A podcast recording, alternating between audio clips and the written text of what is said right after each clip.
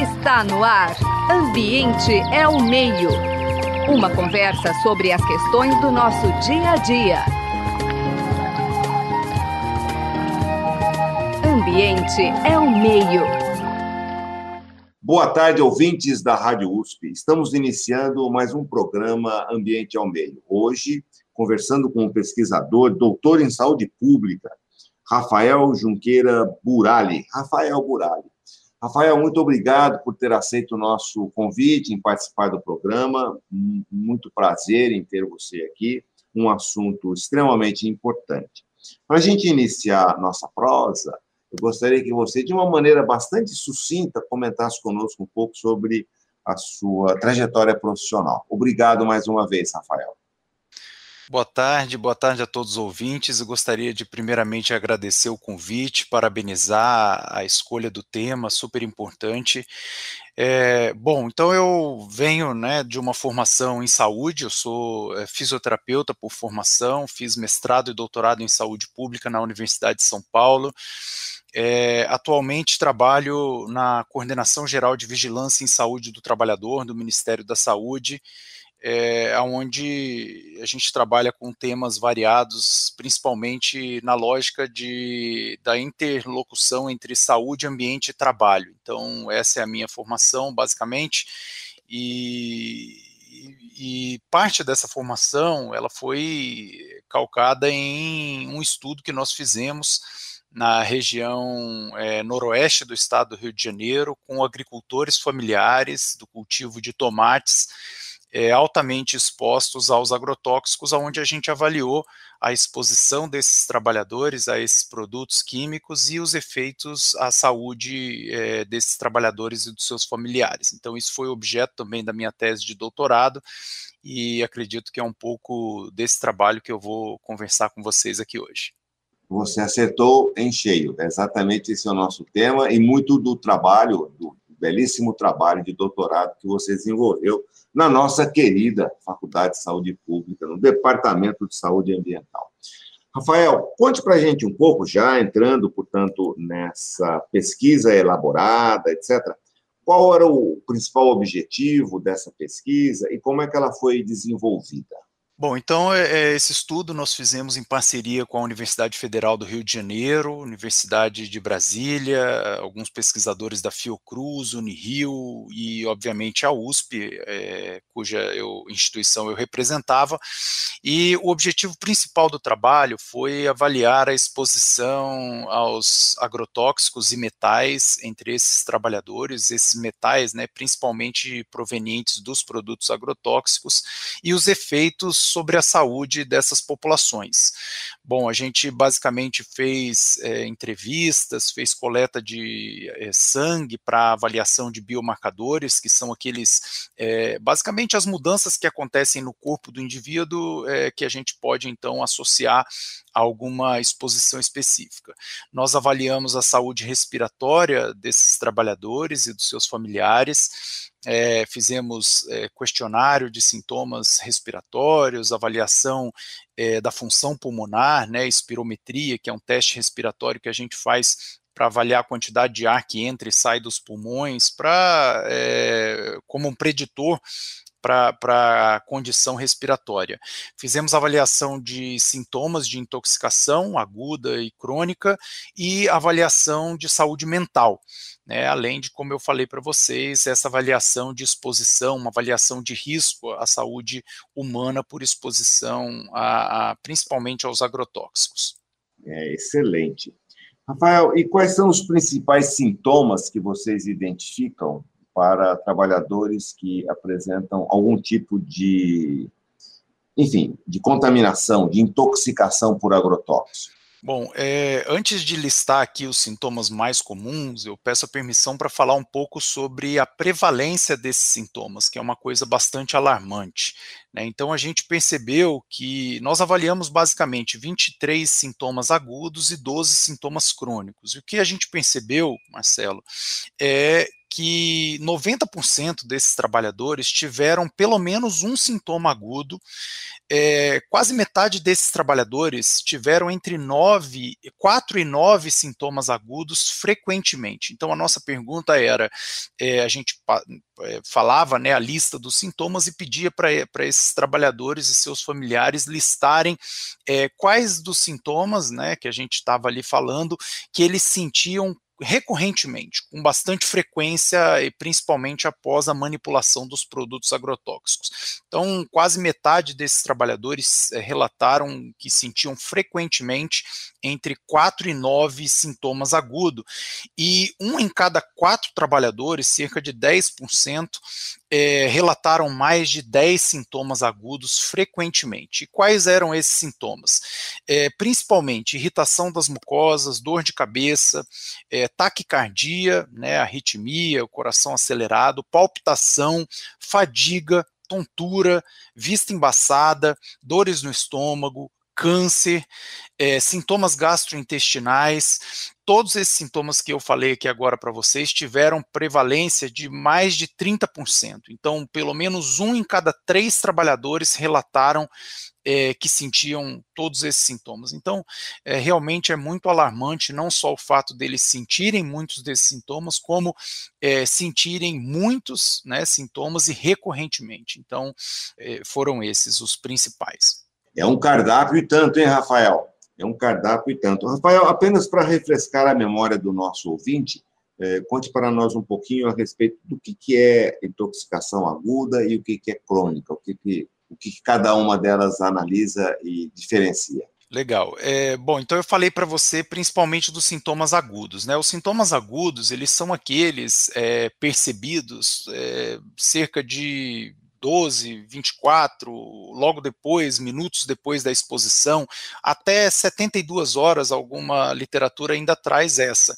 Então, é você manipular um produto, né, um contaminante, um toxicante, e você, logo depois da manipulação, até algumas horas depois, você sentir alguns sintomas que normalmente esses sintomas são associados a alguma exposição específica, porque você manipulou um produto e sentiu alguma coisa.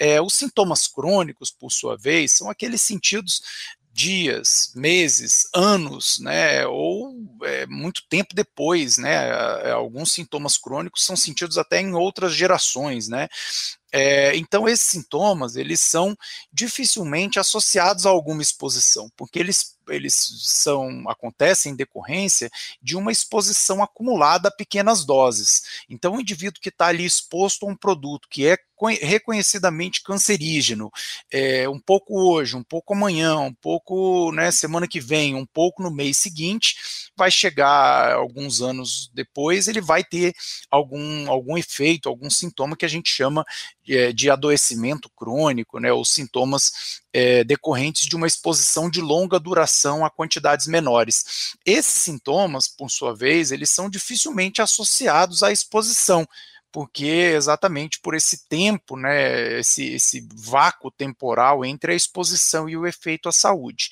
E em São José de Ubá, que foi onde a gente fez o nosso, o nosso estudo, é, 70% dos trabalhadores que a gente avaliou relataram é, pelo menos um sintoma crônico um em cada quatro trabalhadores, para você ter uma ideia, relataram mais de quatro sintomas crônicos. E quais foram esses sintomas? Principalmente alteração do sono, irritabilidade, dificuldade de concentração, dificuldade de raciocínio é, e efeitos à saúde mental que normalmente são efeitos crônicos também, principalmente é, o que a gente chama de é, adoecimento, doenças mentais comuns, né, que é ansiedade e depressão, também foi muito comum entre esses trabalhadores que nós avaliamos. O Rafael, é, é, muito comum em todos os países, alguns um pouco mais que outros, né? Claro, o Brasil está nesse rol, nesse, nessa listagem, ter subnotificação. O que é subnotificação? É alguma coisa que se apresenta, o cidadão ah, manifesta esses problemas e acaba não estando notificado. Né? Seria errado imaginar que essas subnotificações são presentes principalmente nessas manifestações de intoxicação crônica, ou seja, se distancia da fonte daquela provocação, aí aparece Ah, não sei se tem nexo causal. Essa é uma primeira questão. A segunda, a subnotificação ainda é muito presente e relevante no país, na sua percepção, Rafael? Muito, muito, muito presente, muito importante, né? É um gargalo que a gente tem, infelizmente, a subnotificação, e ela está eh, correto a gente dizer que ela é mais importante para os sintomas é, crônicos, para os, o adoecimento crônico, mas ela também é muito presente no, no, nos sintomas e nos efeitos agudos, aqueles que eu, como eu falei, sentidos logo após a exposição. É, a OMS estima que a gente tem uma subnotificação de intoxicação aguda por agrotóxicos na ordem de um caso notificado nos sistemas, nos sistemas oficiais para 50 outros casos que acontecem e não são notificados. É, é então, é, é os números né, que a gente tem nos sistemas oficiais de informação, eles já são alarmantes. Se a gente é, elevar ele a uma proporção de 50 casos não notificados para cada caso notificado, então a gente fica realmente de cabelo em pé. Né? É, e essa percepção né, não, é uma, não é uma afirmação só da OMS, não é uma percepção só minha, mas também dos trabalhadores de saúde. A gente conversa né, e conversou na execução do trabalho recorrentemente com trabalhadores da saúde, que muitos deles diziam, não, isso é, esse número é muito maior, né, de gente que realmente não é notificado. É, mas aí eu queria fazer uma reflexão sobre as causas dessa é, subnotificação. A primeira delas é, obviamente, o trabalhador que sente os sintomas, e isso é bastante comum, e não procura uma unidade de saúde. Então, é, ele não procura porque ele depende da produção, precisa trabalhar, porque os sintomas são muitas vezes leves é, e não e, na, né, na concepção dele, na, na, cabeça dele, ele não precisa parar o trabalho e ir para uma unidade de saúde, então ele para ali, senta, vai tomar um ar, vai para casa, toma um copo de leite, né, descansa um pouco, é, melhora, volta no outro dia a trabalhar, porque ele vive daquilo ali. Né, isso falando dos trabalhadores, é, os agricultores familiares. Quando a gente leva para a agricultura convencional, né, de, de, de, grande produção, né, o agronegócio, é, a gente tem o medo do trabalhador de, é, de ser demitido, de ser tido como um trabalhador fraco, né, que não aguenta manipular os produtos. É, então, é, isso é, minimiza né, a procura desses trabalhadores por serviços de saúde. E a gente tem uma outra questão importante, que é a questão mais estrutural mesmo, é, ou dos serviços de saúde serem muito longe do, da, da, das áreas rurais, onde acontecem as intoxicações majoritariamente, ou é ainda uma situação que, na, no meu entendimento, é muito mais grave, que é quando o indivíduo vai para um serviço de saúde, ele é atendido por um profissional de saúde, e esse profissional de saúde não faz a relação da, dos sintomas que esse indivíduo está sentindo com a exposição ao agrotóxico, é, não orienta esse trabalhador e não avalia esse agravo adequadamente e não notifica esse agravo nos sistemas de informação.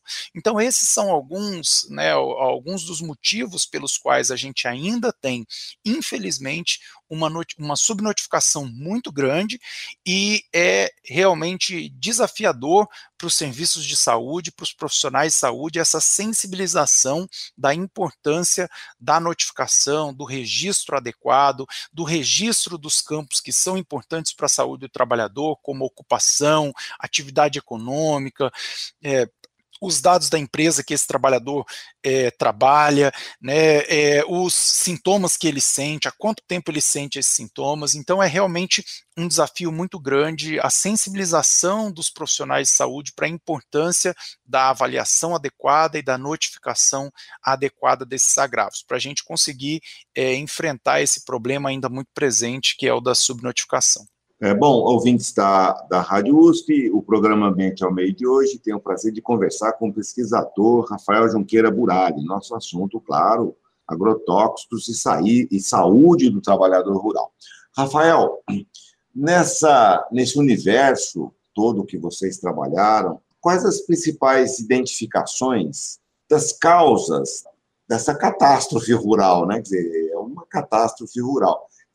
É, a não utilização de equipamentos individuais de proteção individual, chamados EPIs, é o treinamento do trabalhador, É, é, a agressividade do produto? É um conjunto de fatores? O que, que você tem nos dizer? Onde é que, onde é que estão os buracos para a gente minimizar um pouco essa catástrofe? É, acho que essa pergunta é muito importante, né? E talvez ela seja a, a mais importante é, da nossa conversa. Primeiro, eu acho que não é exagero falar que isso é uma catástrofe rural. Não é só uma catástrofe para os milhões de trabalhadores é, agrícolas, né? É, como também para toda a sociedade, a família desses trabalhadores, todo mundo que consome esses alimentos. Então, é, realmente é, é, é muito importante a gente refletir sobre como esses trabalhadores se expõem. E aí aí vai, né, eu vou falar um pouquinho sobre como que a gente identificou isso.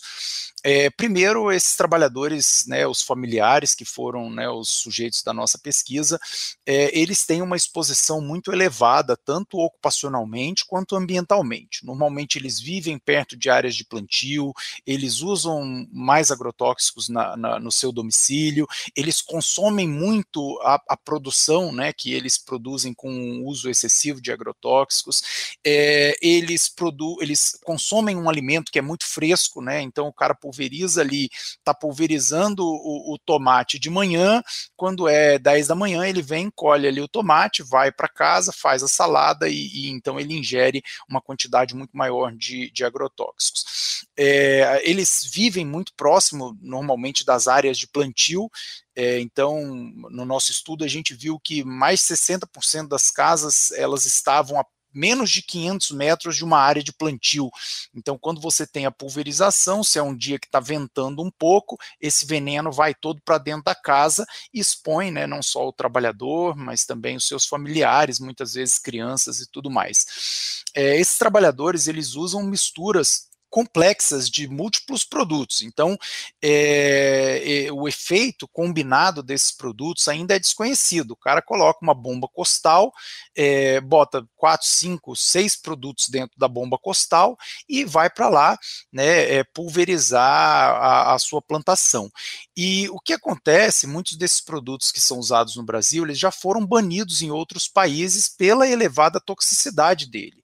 Então, assim, é, é dizer que um país, sei lá, Estados Unidos, um país na Europa, disse assim: olha, a gente reconhece que esse produto é muito nocivo, a gente não precisa usar, porque o, o benefício né, dos produtos e os efeitos negativos à saúde não compensa, a conta não fecha, então a gente vai proibir é, esses produtos aqui. Manda para o Brasil, porque lá esse produto é autorizado. É, esses trabalhadores, eles são expostos, de maneira geral, os agricultores familiares, desde muito novos. É, a média de, de idade que eles começaram começavam a trabalhar no nosso estudo foi sete anos de idade. Então, assim, é, ele começa aí, começa a ajudar o pai, aí quando ele já consegue carregar uma bomba costal, ele começa a aplicar o produto. Então, isso realmente é, eleva muito a exposição.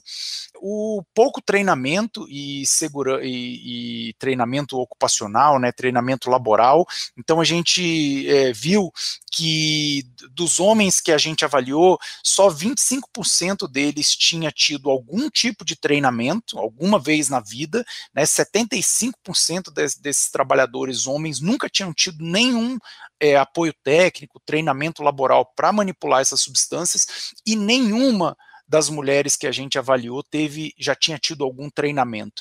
Então, treinamento é pouco, é insuficiente para os homens e nenhum nulo para as mulheres. É, um outro ponto que você tocou, que é muito importante, é a falta de uso de equipamentos de proteção individual.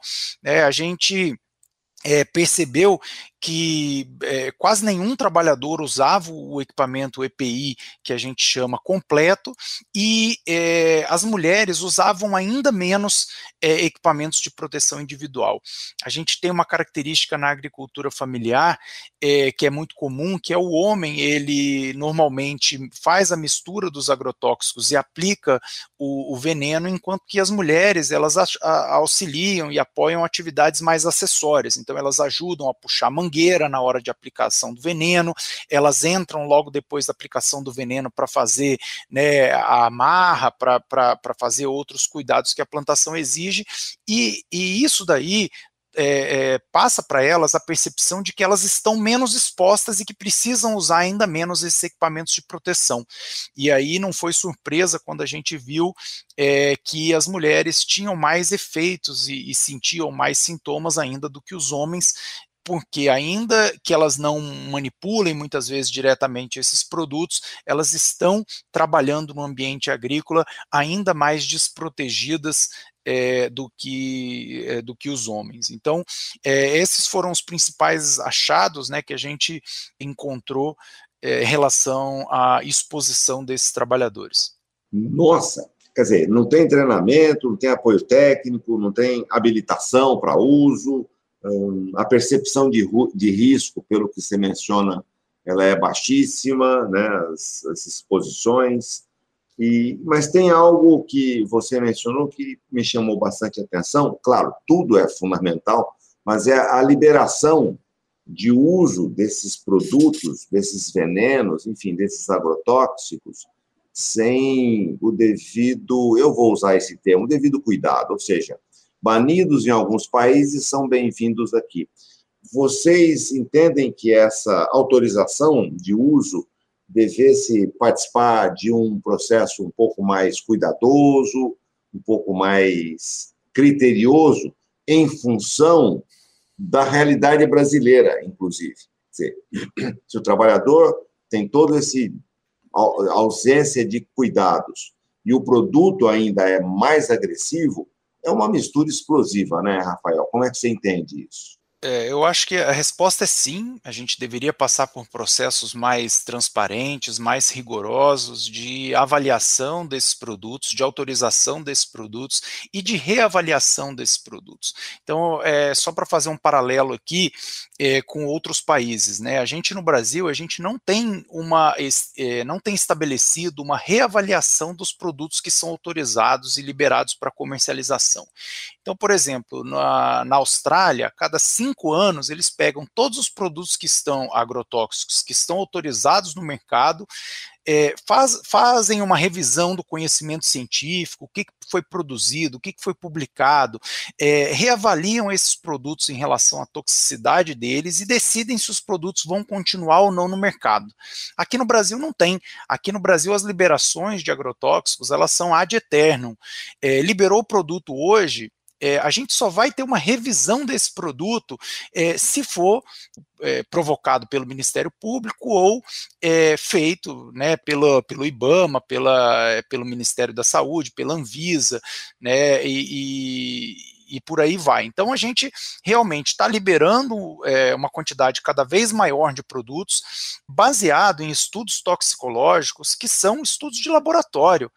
Então, olha só, a diferença de um estudo onde a gente pega um princípio ativo de um produto, que é normalmente é, o principal componente do produto, mas não é o produto final, porque eu pego ali o princípio ativo do glifosato, eu faço ali avaliação em laboratório, todo controlado, com um ratinho de laboratório, né? É, quando eu vou para o produto principal, eu já tenho uma diferença, porque eu avaliei o produto principal, é, disse que ele não causa é, né, danos importantes, que a, a quantidade é, de danos é aceitável, né? E, e, isso é uma outra coisa que a gente pode questionar. É, o que para um produto que é cancerígeno, para um produto que é neurotóxico, qual que é a quantidade, o limite aceitável? Bom, mas aí você pega um estudo que é feito com um princípio ativo e aí você tem um produto que é um produto que tem adjuvantes, que tem outros componentes, que tem outras coisas né, misturadas que a gente não sabe quais são os efeitos do produto final. E aí, quando você faz né, é aquilo que eu comentei, o cara coloca quatro produtos numa bomba costal, é, o efeito sinérgico e combinado desses produtos é uma coisa que foge totalmente da nossa avaliação é, para a liberação desses produtos. Então, são alguns gargalos né, que, que realmente são gargalos que a gente precisa corrigir no nosso sistema de regulação de produtos agrotóxicos. Né? Hoje, para você liberar um produto agrotóxico, é, e, e, a gente viu né, uma crítica muito grande agora sobre a quantidade de produtos que estão sendo cada vez mais liberados. Para você reavaliar um produto ou para você rever aquela liberação é um processo muito burocrático, muito demorado, não está é, previsto né, é, que ele aconteça regularmente, então é, é bastante preocupante e é uma questão muito, muito importante. Na realidade, parece que a política pública é de liberação, né, e não de saúde, né, algo assim. Bom, nosso tempo já está indo, Rafael, infelizmente, mas eu preciso que você nos dê alguns números, né, porque nossos ouvintes ficam imaginando, ok, qual é o universo dos trabalhadores rurais brasileiros? Com quantos milhões de habitantes nós temos e quantos estão sujeitos a essa aquilo que você mencionou de catástrofe rural, né? Que população é essa? Que estimativa é essa de número de habitantes brasileiros que estão sujeitos a essa confusão toda? Bom, segundo os dados do último censo agropecuário de 2017, a gente tem aproximadamente 15 milhões de trabalhadores rurais no, no Brasil hoje envolvidos né, na, na agricultura e agropecuária é, destes, é, mais de 70%, vamos colocar aí cerca de 70%, é agricultores, são agricultores familiares. Então, são pequenos e médios agricultores, é, é cultivo de subsistência, quando a família cultiva para o próprio consumo, ou é, para comercialização de pequeno e médio porte. Então, é, quando a gente fala dos agricultores familiares, a gente está falando de um universo aí de quase 10 milhões de pessoas, pessoas. E quando a gente fala de trabalhadores agropecuários, a gente está falando de um universo de 15 milhões de, de trabalhadores, que expõe, é muito importante a gente dizer, né, é, é, se expõe e expõe os seus familiares. É porque o cara, quando ele vai com a roupa suja do trabalho para casa, quando ele termina de trabalhar, passa de moto para pegar a filha na escola com aquela roupa que ele acabou de bater o veneno, né? Quando ele chega em casa, ele vai senta no sofá para assistir a novela, para assistir alguma coisa com a sua família e tá lá, né? Antes de tomar banho, tudo todo é, é, é, contaminado de veneno, né? Quando vai brincar com a sua filha pequena, né? Então assim, é, são situações que expõem não só o trabalhador, como também os seus familiares e a população inteira, porque a gente está consumindo esse alimento, está consumindo a água, né, populações rurais, principalmente, têm um ar contaminado né, por pulverizações que acontecem é, é, na, nas áreas é, rurais, principalmente. É, então, assim, é, é realmente é muita gente. É muita gente, é muita gente. É esse universo que eu gostaria que você desse para nós. Todos nós sujeitos de alguma maneira, mas diretamente envolvido é muita gente, é muita gente, população. Muito bem, é, Rafael. Infelizmente, nosso tempo se esgotou e o programa Ambiente ao Meio agradece imensamente a presença do pesquisador, doutor em saúde pública, Rafael Junqueira Burali, que conversou conosco a, a respeito de agrotóxicos e saúde do trabalhador rural e muito mais que isso. A nossa prosa acabou se estendendo. Rafael, eu quero agradecer muito você, mas também ao Gabriel Soares, com os trabalhos essencialmente técnicos e especiais para nós, também para a produção da Suiane Azenha, que ela sempre auxilia bastante. O Zé Marcelino e eu, Marcelo, agradecemos mais uma vez a, a participação do Rafael. Muito obrigado, Rafael. Eu que agradeço, Marcelo. Estou sempre à disposição. Quando vocês quiserem, é só convidar e um abraço aí a todos os ouvintes. Não, o prazer é nosso. Muito obrigado. Você acabou de ouvir Ambiente é o Meio. Produção e apresentação: José Marcelino e Marcelo Pereira. Música tema: Evandro Navarro. Sonoplastia: Mariovaldo Avelino. Ouça também este e outros programas em www.ribeirão.usp.br.